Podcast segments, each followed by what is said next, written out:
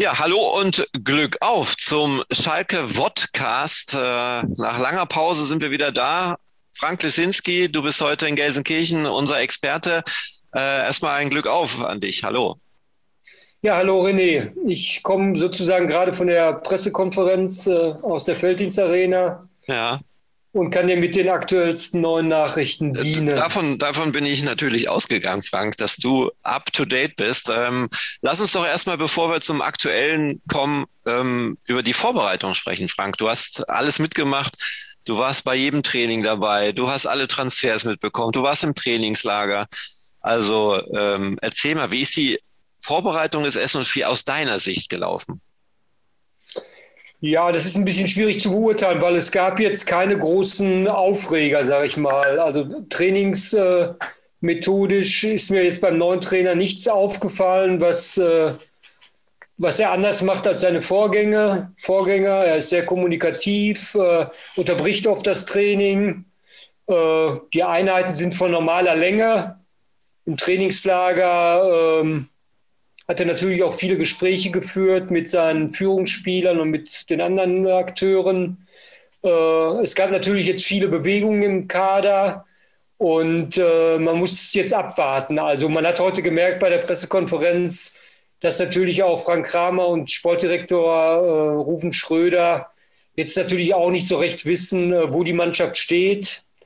Rodrigo Salazar hat uns unter der Woche auch erzählt, äh, Testspiele sind etwas ganz anderes als äh, Pflichtspiele, weil du da doch nicht mit äh, dem hundertprozentigen Einsatz an die Sache rangehst und weil du natürlich durch die harte Trainingsarbeit auch entsprechend geschlaucht bist. Hm. Und von daher ähm, ist das jetzt, äh, wie äh, Trainer Kramer sagte, der Ernstfall beginnt am Sonntag.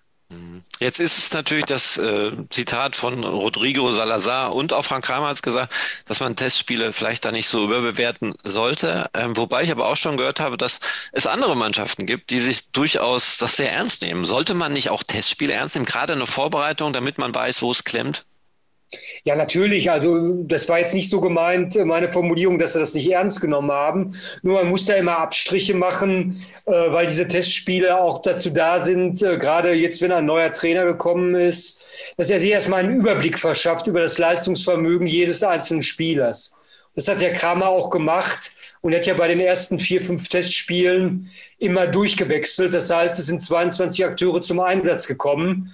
Und äh, von daher äh, kann man solche Testspiele natürlich nicht äh, so hoch bewerten wie, äh, wie jetzt Pflichtpartien, weil eben äh, so eine große Rotation stattgefunden hat. Mhm. Aber aus Sicht des Trainers ist das völlig nachvollziehbar, weil er muss ja sich erstmal einen Überblick verschaffen, wie ist jeder einzelne Spieler drauf, äh, dann die Neuzugänge, wie schnell integrieren sie sich und äh, von daher äh, kann man das einfach dann auch nicht mit einem Pflichtspiel vergleichen. Mhm.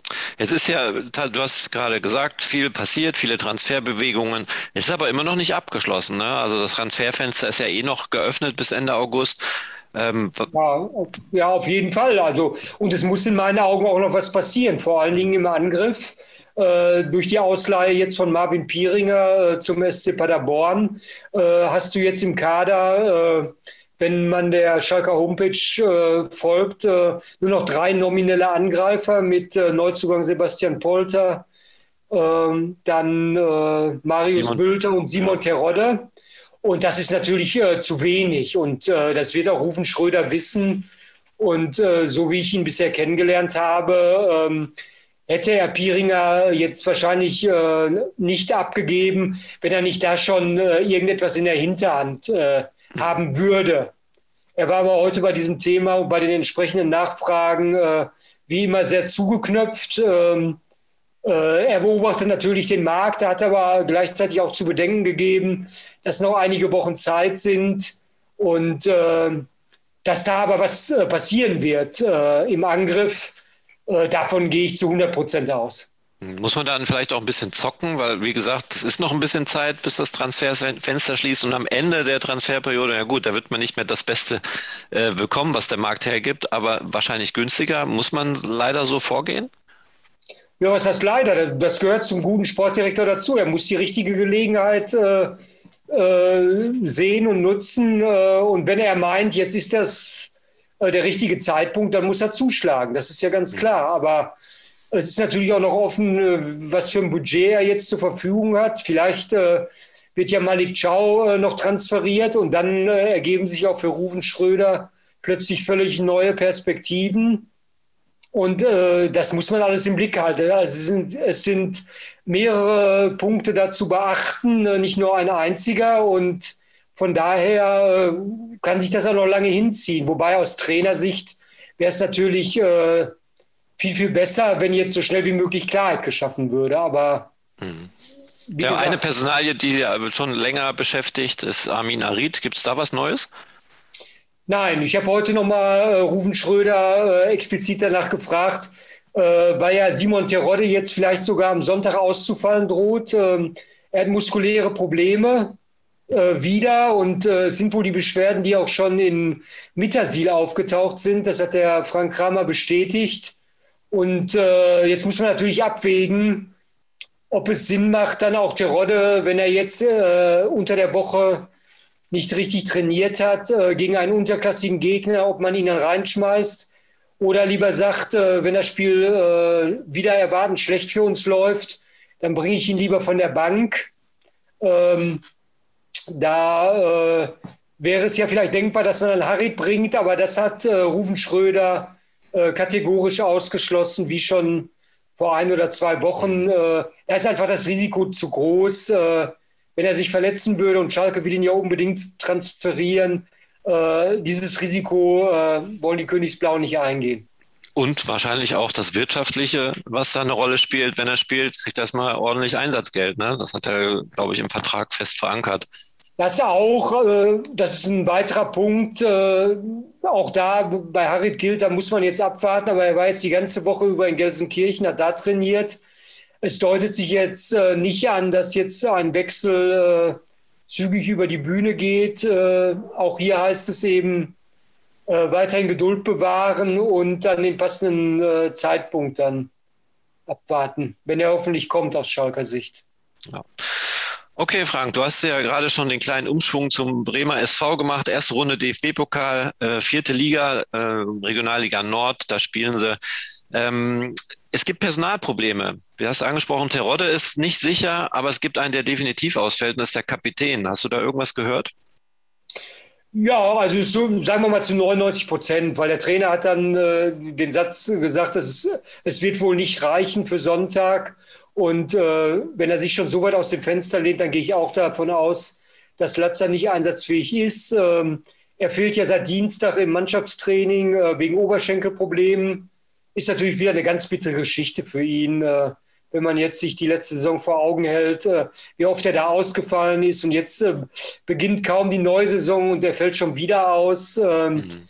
Ist natürlich eine ganz, ganz bittere Geschichte. Ich weiß jetzt nicht, äh, das kommuniziert Schalke ja auch nicht, äh, ob es jetzt was Schwerwiegendes ist oder nicht, aber äh, es ist natürlich sehr bitter und ja, man muss jetzt sehen, dann wie er das auffängt. Aber im Mittelfeld äh, sehe ich die Situation nicht so dramatisch wie im Sturm, ja. weil da hat er ja mit äh, Kral und Mollet äh, hätte er ja genügend Alternativen, um Latzer zu ersetzen. Mhm. Und der dritte, der ja auf jeden Fall auch ausfallen wird, ist Malik Chow wegen seiner äh, roten Karte aus dem vergangenen DFB-Pokalwettbewerb bei den Löwen. Da hat er die rote Karte gesehen und deshalb wird er äh, ja am Sonntag nicht zur Verfügung stehen.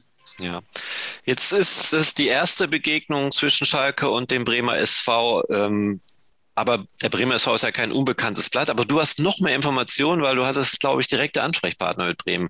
Erzähl mal was. Ja, ich habe mich mal ein bisschen äh, schlau gemacht, was das überhaupt für ein Verein ist. Äh, sehr interessanter äh, Club. Äh, der hat nur 300 Mitglieder.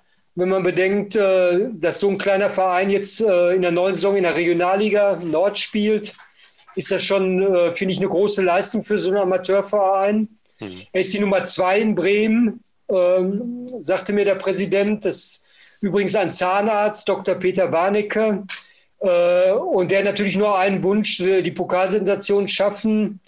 Äh, der, Ende August wird er 70 Jahre alt und der hat bei der Mannschaft hinterlegt, dass sie ihm das passende Geburtstagsgeschenk machen sollen.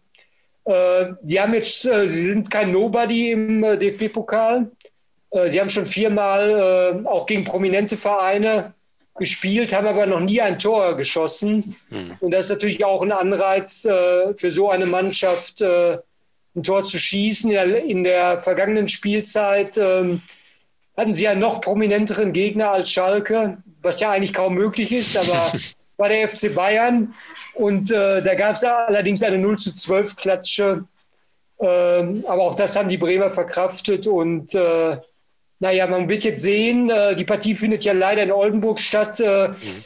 Da waren die Bremer ein bisschen sauer drüber, aber es war ein bisschen höhere Gewalt. Äh, sie wollten gerne äh, in Bremen natürlich spielen.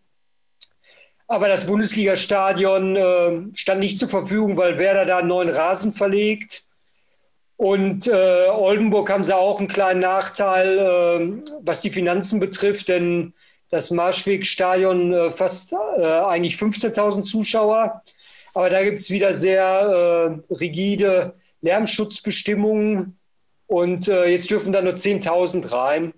Und da verlieren sie natürlich auch ein bisschen Geld. Das ist für so einen Amateurverein der mit jedem Euro rechnen muss, ein äh, bisschen schade. Äh, wie gesagt, jetzt dürfen nur 10.000 rein. Er glaubt aber nicht, dass es ein Auswärtsspiel wird. Er rechnet schon damit, der Präsident, dass auch sehr viele Bremer Fans äh, sich mit Karten eingedeckt haben. Und ihre Mannschaft in Oldenburg unterstützen werden. Und die Schlagzeile ist ja schon geschrieben, ne? als Motivation für den Bremer SV. Weiß nicht, du wirst richtig, bestimmt wissen. Es, ging nur noch, es ging nur noch um die kalten Duschen. Ja, genau. Äh, da gibt es eben Bestimmungen äh, von der Stadt Oldenburg äh, wegen der Energiesparmaßnahmen jetzt. Äh, aber die Schalker tragen es mit Humor und äh, Frank Kramer hat gesagt, Hauptsache wir gewinnen, dann, dann würden wir auch unter einer kalten Dusche dann lächeln, wenn wir die nächste Pokalrunde erreicht haben. Und der Stellenwert ist ja sehr, sehr hoch für Schalke, weil sie können ja jeden Euro gut gebrauchen. Äh, Im DFB-Pokal gibt es noch mal mehr Geld zu verdienen. Mhm. Jetzt schon in der ersten Runde gibt es über 200.000 Euro. Und wenn Schalke die nächste Runde erreichen würde, dann äh, über 400.000. Und äh, deshalb sind die Profis angehalten, hier äh, von der ersten bis zur letzten Minute äh, sich zu konzentrieren und äh, hier diesen Pflichtsieg, äh, den man von ihnen verlangt, äh, einzufahren. Ja, vor allen Dingen ist ja auch wichtig, ähm, einen guten Start hinzulegen, weil nächste Woche geht es ja dann los, Bundesliga. Der erste FC Köln wartet. Also das wäre, glaube ich, schon eine gute Grundvoraussetzung, äh, mit einem guten Gefühl in die nächste Woche zu gehen, in die Vorbereitung zu gehen. Stell dir vor, das geht schief. Also, ja, wenn das schief gehen würde, was wir ja nicht hoffen äh, wollen, dann äh, das wäre ja ein totaler Stimmungskiller sofort. Ja. Äh. also das, sowas sollte man sich auch gar nicht erst ausmalen. Und ich denke schon, dass Frank Kramer und das gesamte Trainerteam die Mannschaft so einstellen wird, dass sie äh, den Gegner auf keinen Fall unterschätzen werden. Ne? Ja, wollen wir hoffen. Frank, erstmal vielen Dank für deine Einschätzung, vielen Dank für die super Information. Ja, damit äh, kann man ja nicht rechnen, gut vorbereitet. Ähm, du bist in Oldenburg und wir ja, werden cool. dann auch nach dem Spiel, egal wie es ausgeht, miteinander sprechen zu einem weiteren Podcast. Und da freue ich mich drauf. Vielen Dank, Frank, für deine Zeit. Ja, ich freue mich auch. Bis Sonntag. Ne? Bis Sonntag. Ciao.